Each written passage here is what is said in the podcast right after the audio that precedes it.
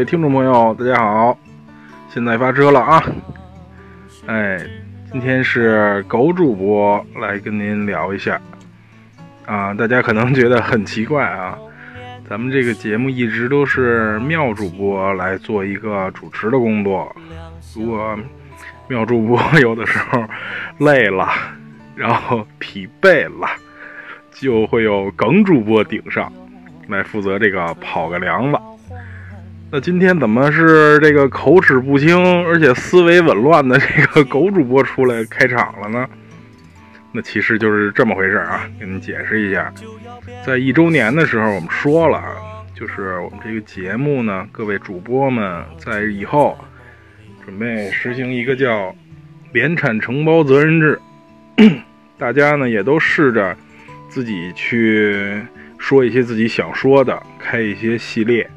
说一些单口的节目，来看一下大家的反响。如果大家喜欢呢，我们就会继续。啊，那我作为一个胆儿大的、混不吝的这么一个狗主播的人设来说呢，我就先抛砖引玉呗，对吧？先来这么单独的给您聊一期。那我我这个人啊，我这个也不像妙主播。平常好读书，好研究一些哲学、政治这些。我呢，就是一个大城市的小青年儿啊。虽然也都是平常努力的工作、努力的生活，但是呢，也没有那么多能分享给您的所谓那些个干货的知识。但是呢，我觉得。我这么多年生活的还算是精彩，也算是快乐，所以我就把我认为我生活中一些快乐的事儿，啊，好吃的东西，好玩的地方，啊，有意思的人，来跟您聊一聊，这样也希望您能从我的这个聊天中得到一些欢乐，得到一些快感，哈哈。那既然我是生活在北京这么一个大城市里的一个小青年，那我想我就跟您说说我眼中的这个北京吧。哦，对了，忘了跟您介绍，我们这我的这个节目呢，我还绞尽脑汁想了一个相对文绉绉的这么一个名字，就叫眼前的苟且。就是没有诗和远方，只有眼前的苟且。但其实也不是啊，就是，呃，我内咱们内心都有诗和远方。这个我觉得是个人，大家心里都会有。但是怎么从眼前的苟且中找到这个心中的快乐呢？就是把你眼前的苟且在你心中能转换成诗和远方的，这也其实是个能力，觉得是吧？行。那我就先跟您聊聊，我既然生活在北京三十多年，啊，生在北京，长在北京，那我呢就先从我身边最熟悉的这个地方跟您聊起。我也不怕跟您直说，我我的这个生活的这个地儿啊，我就是生活在东直门。东直门什么地方呢？就是可能大家也都知道，全国也挺有名的，就在这个簋街上。我生活在簋街的这个算是最东头，就是东直门桥附近的这么一个位置。所以呢，既然这条街这么有名儿，现在我就跟您聊聊这个簋街。那簋街顾名思义，它是一条什么街呢？它就是一条美食街。这个“簋”呢，就是竹字头一个艮一个敏，它的字典里的解释就是一种盛酒的器具。在古代起的名字叫“鬼”，所以这条街上啊都是饭馆，饭馆很多，而且会开到很晚。嗯，多晚来吃它都营业。然后它从东直门算是东边的一个头儿，一直到最西边，现在可以说延伸能延伸到交道口这么一个地理位置。它。在地理上的名字叫东直门内大街，回头您要是找的话，您可以用这个名字来找。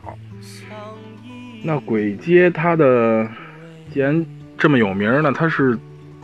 它的由来是什么样的呢？跟您聊一下吧。呃，簋街，它要说这个簋街的由来呢，那咱们就得先从呃北京当年的这一些历史说起了。北京大家都知道有一个内九外七这么一个十六座城门。那它所谓内城的九座城门，就号称是，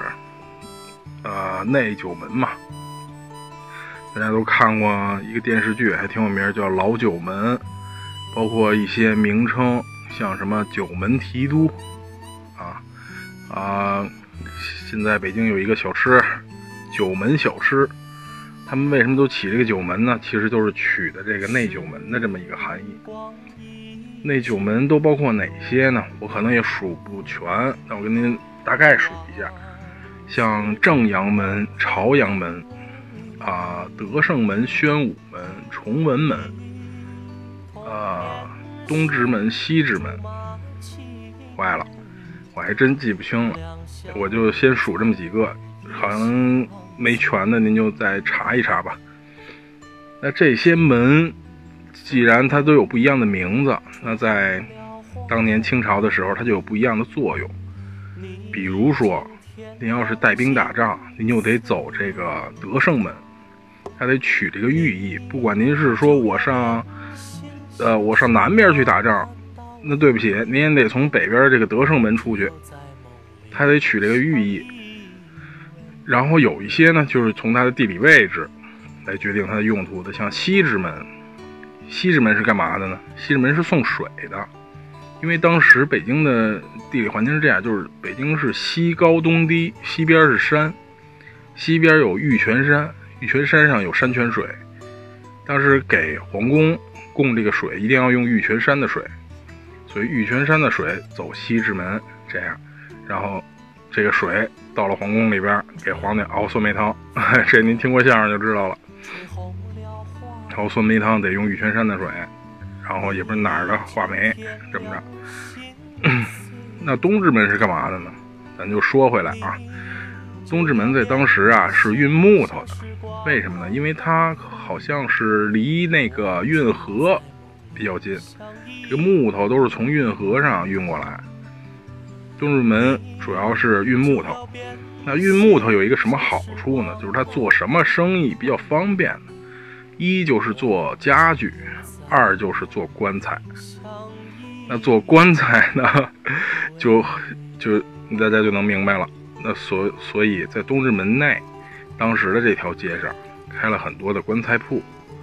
所以它叫簋街的其中一个原因，就是因为它这是走木材的，开了很多棺材铺。那第二个原因呢，就是当时啊，这个老九门这一。这一带呢，算是，呃，北京城的最外层了，就相当于城乡结合部了。再往外呢，可能就是一些，就不是那些个达官显贵了，就是老百姓了。那老百姓想要在这些城乡结合部做一些买卖呢，那他们可能没有门脸儿，白天呢，所以他们就没法做买卖，所以他们就只能在东直门啊这些个门地儿。做一些夜市，当时东直门呢，就是可能开了一些比较大规模的夜市，很多的小商小贩到这儿来卖一些杂货，卖什么蔬菜水果，卖这些东西。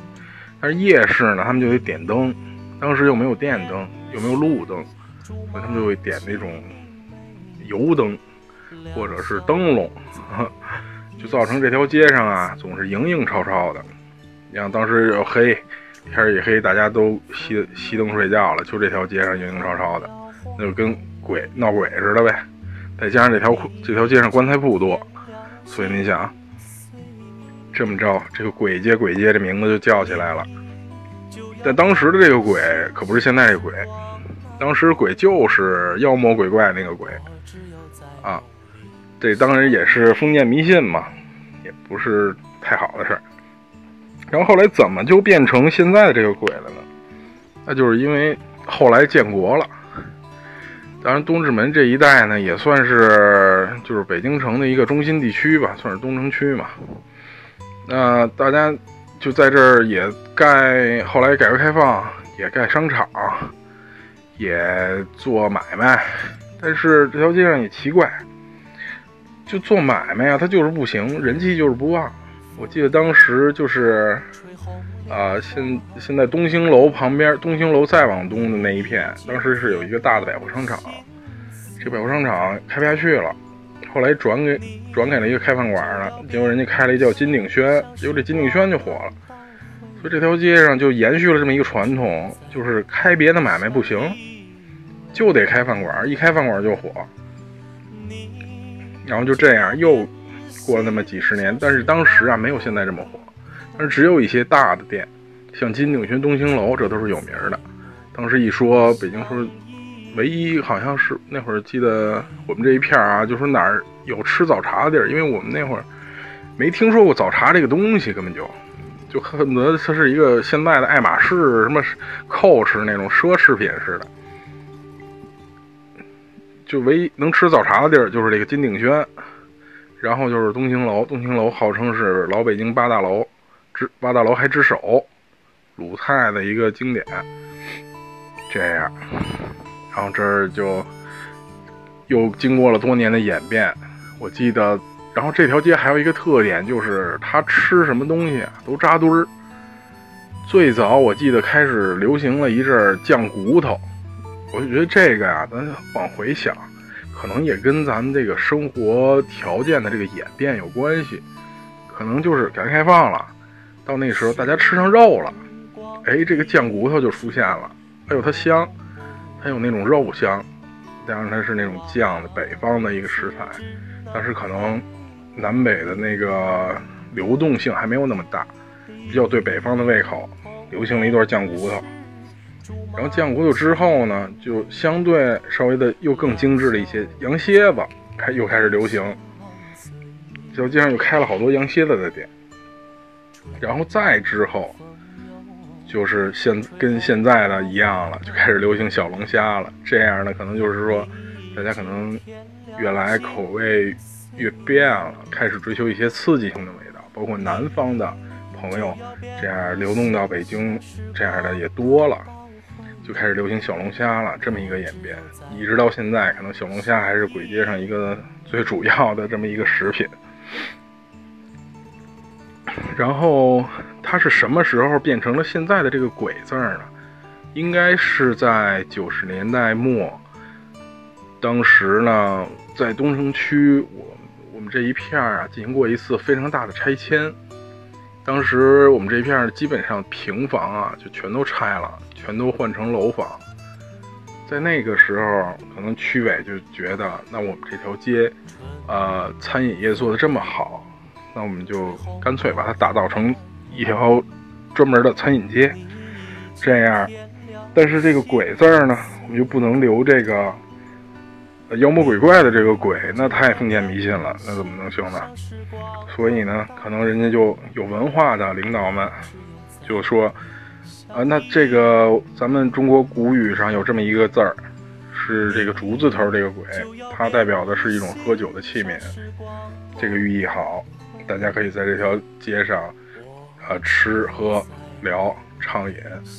啊，也能表现咱们这条街上这个美食街的这么一个寓意。好，那这样，同时就把这条街改成了鬼街，然后呢，又在东直门的桥头。立了一座雕像，这座雕像就是那个鬼，就是竹字头的那个鬼，喝酒的那个器皿。这样，等于把这条街的这个文化底蕴又变了一下，然后同时呢，也在全国就打响了这么一个名声，就是北京的一条美食街叫鬼街。这样，它既有一些文化底蕴，然后又好吃又好玩，所以大家也都愿意来。也都愿意到这条街上去吃，就流行开了。但是，就是我记得我小时候的那会儿啊，这个簋街还真不是这样的。尤其是拆迁那一段，我印象比较深。那个时间段啊，就是簋街上其实除了东兴楼、金鼎轩这种大饭店之外，其他都是一些小商贩。小商贩呢，可能我记得最清楚有卖漫画书的，因为当年的那个什么七龙珠啊、机器猫啊，哈 哈，呃呃都没有灌篮高手呢，好像就七龙珠、机器猫，我都是在那个摊上跟那个大爷买的，啊，那大爷还没都卖，我都是盗版的。然后再往西呢，有一个炸灌肠的老大爷，这个真是厉害，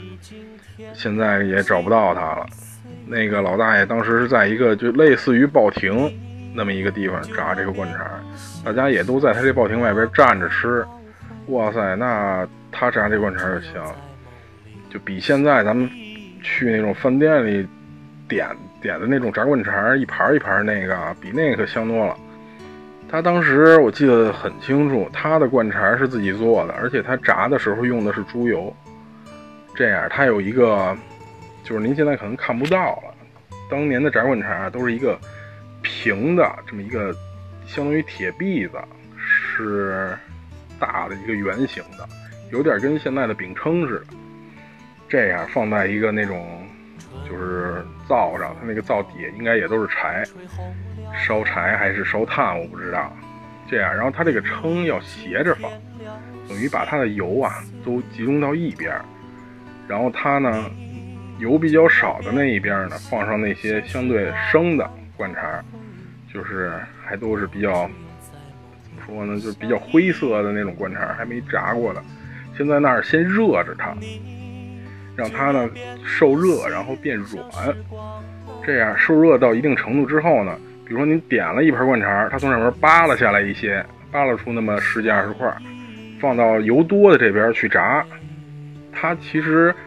我我不知道这个炭火可能相对来说温度会比较高，它这个就进到这个油多的这边之后，它会瞬间的在外边形成一层硬壳，而且它切的有讲究，它这个灌肠切的呀一定是那种中间高，然后两中间厚，两边薄。然后类似菱形或三角的这样的一个块儿，因为它当时是从一个大的圆形的一个灌肠上往下削，这样就造成一个什么？就是您吃到这灌肠边上是特别脆的，然后到中间呢还有一种有一点软糯弹牙的那种感觉。哎呦，这个再加上它那个蒜汁儿也兑的特别好，可能用的也都是新蒜，然后盐跟水的比例也都做的特别好。这是我记得我那会儿吃过最好吃的灌肠，也不知道我这么形容您能不能有这个代入感啊？然后就是在拆迁的时候，这些个饭馆啊，当时已经开始流行小龙虾了。然后呢，在当时就是这些吃小龙虾的人啊，他们在饭馆里有一些坐不下的情况，那怎么办呢？因为当时拆迁是这样，他就是从。呃，从这个街离这个街相对远的地方开始，慢慢的往这个街面这么拆，因为临街的房子还在，但是离街相对远的地方已经拆完了，就变成废墟了。那这些临街的饭馆还开着，他坐不下，就饭馆里边坐不下的人就会坐到后边的废墟上，摆个小凳子、小桌子，夏天嘛，大家就在那儿喝点酒，吃点小龙虾，就在那儿吃。但是他在这个临街的这些地方，他会。支上一个那种大油桶，里头可能放的也是柴或者炭，然后上面支上一口大锅，就在那块儿就开始炒这个小龙虾。哎呦，你想啊，这个小龙虾它里头主要是辣椒、花椒这些个调料，加上十三香啊什么那些东西，那真是整条街全是这个小龙虾味儿弥漫的。虽然现在想起来也是挺脏乱差的哈，但是你在那个年代，尤其。像我我我当时那个岁数，那就真是留下一深刻的印象。我记得我家里当时，呃，一推开窗户，基本上这一屋子就全都是那个小龙虾味儿了，有的时候还能夹杂点烤串味儿啊，就是这么一些个记忆吧。然后记忆呢说完了，现在可能大家对这个簋街呢就有点兴趣了。您可能想问问，就是说，那我们如果到了北京，去簋街上，这么多店，这一条街几十家店，我们应该去哪家吃比较好呢？这个呀，我也跟您实话实说，我可能近十年左右啊，很少在簋街上再吃饭了，因为现在呢，我感觉，呃，第一是我对这个，呃，就是这个川菜的这种香辣呀，我不能说是不感兴趣，但是我对小龙虾这个食物可能是越来兴趣越淡了，因为毕竟我可能当年我也吃过不少次，然后呢。我又觉得可能这条街上的食物啊，它确实代表不了北京的一个饮食习惯，它可能更多的是面向一个全国这么一个饮食习惯的趋势。大家可能现在都喜欢吃辣的，吃这种麻的，可能就这些重庆火锅啊这些。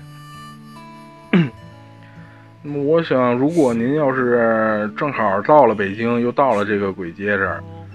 那么。可能您最好还是去一趟这个东兴楼吧，因为这个东兴楼可能是相当于相当于来说先有的东兴楼后有的鬼街，可以这么理解，你明白吧？就是东兴楼它的出名儿，它在等于在北京的名声是在鬼街之前的。北京有八大楼，它能排到八大楼之首是有它的道理的。那东兴楼是一个什么样的店呢？东兴楼它是一家鲁菜馆，这个您有可能得问一下，就说，那我吃去北京是不是应该吃北京菜？为什么要吃鲁菜呢？就是北京菜其实是这样，真正意义上就没有北京菜，可以这么说。这个我虽然作为一个北京人，但是这些事儿我觉得实话实说没有什么不好。呃，您您说粤菜、川菜、鲁菜、淮扬菜。人家都是自己的菜系，有自己代表性的菜品，然后有自己的一个味型的一个特点。像粤菜，它就是以啊这个食物的原味为主；川菜就是以麻辣为主；然后鲁菜可能浓油，然后色重、咸，这样。但是北京菜呢，其实是一种融合，就是呃有相当一大部分的鲁菜。因为当时是为什么呢？呃，在皇宫里有一个就是呃习惯，就是大家喜欢在进贡的时候进贡山东德州的厨子，这个您可能不知道。所以说啊，当时有好多御厨什么的都是山东德州的，他们的手艺就是鲁菜的手艺，所以这样也就流传了一部分这北京菜，就是以鲁菜为基础的。然后还有一部分就是从宫廷里传出来的，宫廷里给皇帝做饭，那肯定不能跟普通人一样，会有一些宫廷菜流传到现在。那这一部分是宫廷菜，比较代表就是宫保鸡丁嘛。宫保鸡丁算是就是宫保太监他发明的嘛。但是现在可能更多的说这个宫保鸡丁也算是川菜了啊，这个咱也就不不争论，反正这个大家觉得想怎么说怎么说，我也不在乎 这个。然后还有一部分北京菜是清真菜，因为北京有很多的回民，啊，北京的回民做清真菜，他们也比较讲究，包括他们做这个肉类、牛羊肉，他们的这些手法什么的，可能也跟别人不一样，所以他们做出的菜很有特点。清真菜也算很大一部分，这这几这几种东西一融合，才它就融合成了叫北京菜。所以鲁菜呢，其实很大程度上能代表北京菜的，所以东兴楼推荐您去看一眼。我们在这儿也不是给人家做广告啊，人家这一个百年老店也不需也不需要我们给人家做广告。然后另外呢，这条街上其实还有一个店叫花家怡园，这家店我我觉得虽然它可能价格贵一些，但是我觉得您不妨去试一试。花家一园它是一个什么故事呢？就是他的这个老板叫花雷，呃，这个人呢，他本身就是一个爱做饭，然后一个美食家，他也是好像也做过厨子。他的爱好就是去全国各地搜集各种各样好吃的东西，然后呢，自己去钻研、去总结，包括他有一个很庞大的厨师团队，他们去做创新，这样创作他自己的这么一个花家的菜谱。他这个菜谱呢，也是时不时的也会更新的。这就是怎么说呢？我通过这些呢，就能看出他一个做餐饮的态度。他可能跟做生意还是不一样的。我们总觉得，就是做的是一件有温度的事儿吧。就是人家做餐饮是这样一个态度，我觉得他这个店比较好。包括我去吃过几次，我觉得他店里的菜也确实做的不错。像有一个叫是什么鱼片，芙蓉鱼、芙蓉鱼片还是什么鱼片，回头您可以去看看，还是桂花鱼还是什么？就它的鱼是，我觉得啊，它是以鲁菜里边这个糟溜、糟溜鱼片做的这么一个基础，然后进行的改良，加了一些可能桂花香的，可能是其他花香啊，就是一种花香的一些味型进去，然后。等于丰富了一下它这个口感，这样一道菜，然后其他当然您就可以再发现了一些了。它也有一些经典的川菜啊、鲁菜、粤菜啊，包括一些他自己的创新菜，您都可以试一试。然后它主要在呃花家医园在簋街上有两家店，一家呢在簋街的靠西边，它靠西边的这家店有一个特点，就是为什么推荐您去？它这家店的整体的布置是是在一个相对于非常正统的一个四合院的这么一个配置，就是您到那以后，您除了吃饭之外，您可以感受到真正的北京的这个四合院是一个什么样子。就是进门之后会有一个大影背，影背墙。这个影背墙它的目的就是说不能让您一眼从大门就能看到主屋，它是一个挡遮挡。绕过影背墙，你就可以看到北屋是什么样，东屋是什么样，西屋是什么样。它基本上保留了一个完整的四合院，啊，北屋要高一些，然后东屋、西屋低一些，这样，然后再往后，可能它会有跨院，有后边的别院什么的，这样，然后它里头放的一些什么鱼缸啊、山石啊，也都能看出一些老北京的东西来。这个你有机会的话，也可以去那儿转一转，然后。他另一家店在靠东边这边，那就只能是吃了。他那边就是一些新派菜嘛，就是一个楼里边装修的也比较商务一些了，就这样。嗯，我说实话，我如果您来簋街的话，我也就推荐您吃这两家。其他的呢，像现在最火的某大那个小龙虾。我琢磨着，好像是最近看在簋街都开了第五家、第六家店了，也是每家店前面都排队。这个呢，我也不是说诋毁人家，我也不怕人家给我发个律师函什么，怎么告我怎么着的。我因为我说都是实话，我这经过 多次的求证，他最开始火起来，他门口排队那些人啊，都是一天几十块钱雇的。这个也不是我也。不是我瞎说，我确实知道，啊，您要是愿意去他那儿感受这个排队的文化呢，你也可以去试试。他那小龙虾呢，我说实话，我一次没吃过，因为我知道这个事儿，我就看不起他这个店。然后要说我吃小龙虾觉得还行的，那就是一个叫通乐。这个是我自己吃过的，我觉得他做的呢，相对口感也挺好，龙虾也比较新鲜，比较弹牙那样。行吧，那我这个身边的这条街，好吃的也说了，不好的也给您预警了。啊，反正您要是有机会到这边来，因为那个公众号里不也有我的照片吗？您要是，咱要是巧遇了。您也跟我打个招呼，您叫我一声狗主播，咱是也能相视一笑，也是个美好的缘分，对不对？行，我我聊这些东西呢，可能确实给您带来不了太多的知识啊，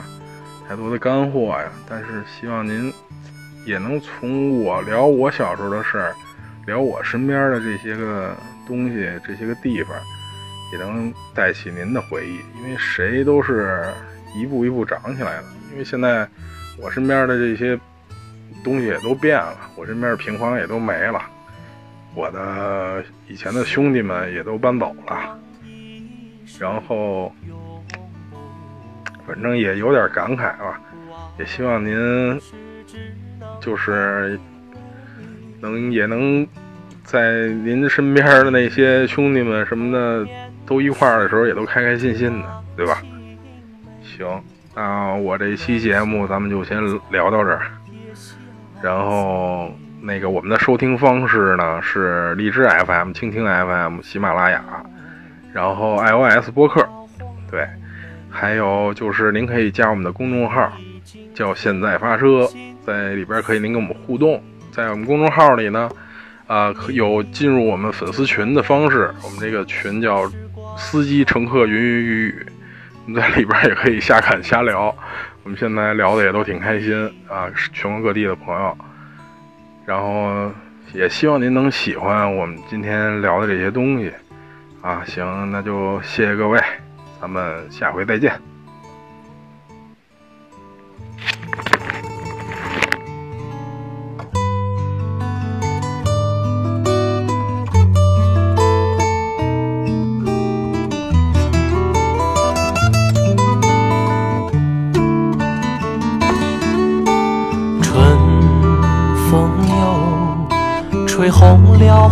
含泪，你已经添了心碎，你就要变心，像时光难倒回，我只有在梦里相依偎，你就要变心，像时光我只有在梦里相依。